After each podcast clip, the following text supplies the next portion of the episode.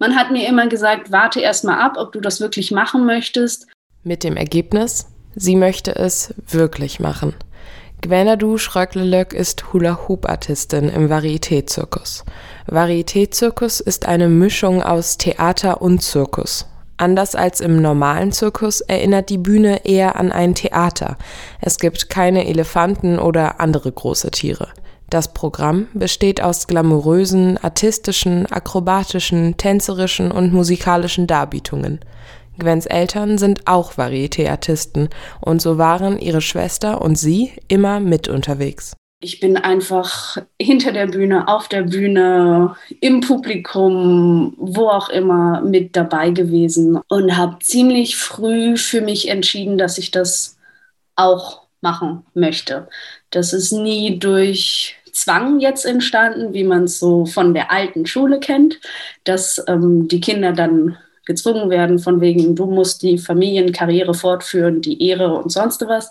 Seit sie viereinhalb Jahre alt ist, wollte sie Artistin werden. Ihren beruflichen Werdegang als vorbestimmt zu beschreiben, findet Gwen aber sei ein zu großes Wort. Sie ist einfach sehr dankbar dafür, dass sie in den Beruf ihrer Eltern Einblicke erhalten durfte. Viele Kinder haben diese Möglichkeit gar nicht.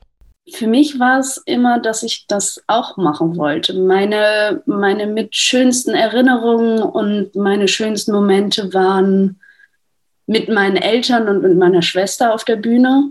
Aber sieht man als Kind auch die Schattenseiten von dem Leben auf der Bühne? Wie hast du deine Eltern als Kind wahrgenommen?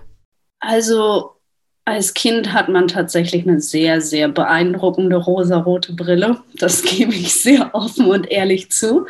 Also du bekommst es auf jeden Fall mit. Für mich ist meine Mutter einer der beeindruckendsten Menschen überhaupt, die vier Stunden am Tag trainiert. Egal, wo wir in Urlaub gefahren sind, kamen immer mindestens Rundschlingen und eine Trapezstange mit, damit man sich dann irgendwo doch noch an ein Kinderklettergerüst hängen kann oder sonst was. Also eine Trapezstange haben meine Familie und ich damals nicht mitgenommen, wenn wir in den Sommerurlaub gefahren sind. Auch das nachts arbeiten und ständig von einem Ort zum nächsten fahren, stelle ich mir anstrengend vor. Du bekommst auf jeden Fall mit, dass es ein sehr, sehr harter, anstrengender Beruf ist. Wenn es ist, dass du mitten in der Nacht packst und dann direkt zum nächsten Auftritt fährst, um dann da morgens wieder frisch und wach zu sein und alles aufzubauen und wieder zu spielen. Oder ob es einfach manchmal auch das Finanzielle ist, weil es gibt Phasen, wo du halt ein halbes Jahr oder ein Jahr oder zwei keine Arbeit hast. Gwen ist nicht an einem Zirkusfest angestellt, sondern sie hat ihre verschiedenen Nummern, die sie an die Varietés verkauft.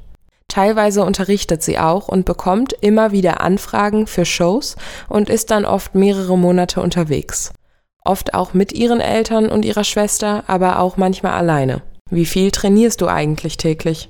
Also wirklich aktiv Hula Hoop sind so zwei Stunden jeden zweiten Tag ungefähr. Kommt darauf an, ob ich an was Neuem arbeite oder einfach nur halten muss. Wenn ich an was Neuem arbeite, ist es definitiv mehr wenn ich meine Nummern quasi einfach beibehalte, in Anführungszeichen einfach, ähm, dann ist es halt das Level halten. Und dann kommen halt so Sachen wie Cardio und Dehnung und ähm, Physio und sonst was dazu. Letztendlich ist Gwens Beruf Leistungssport.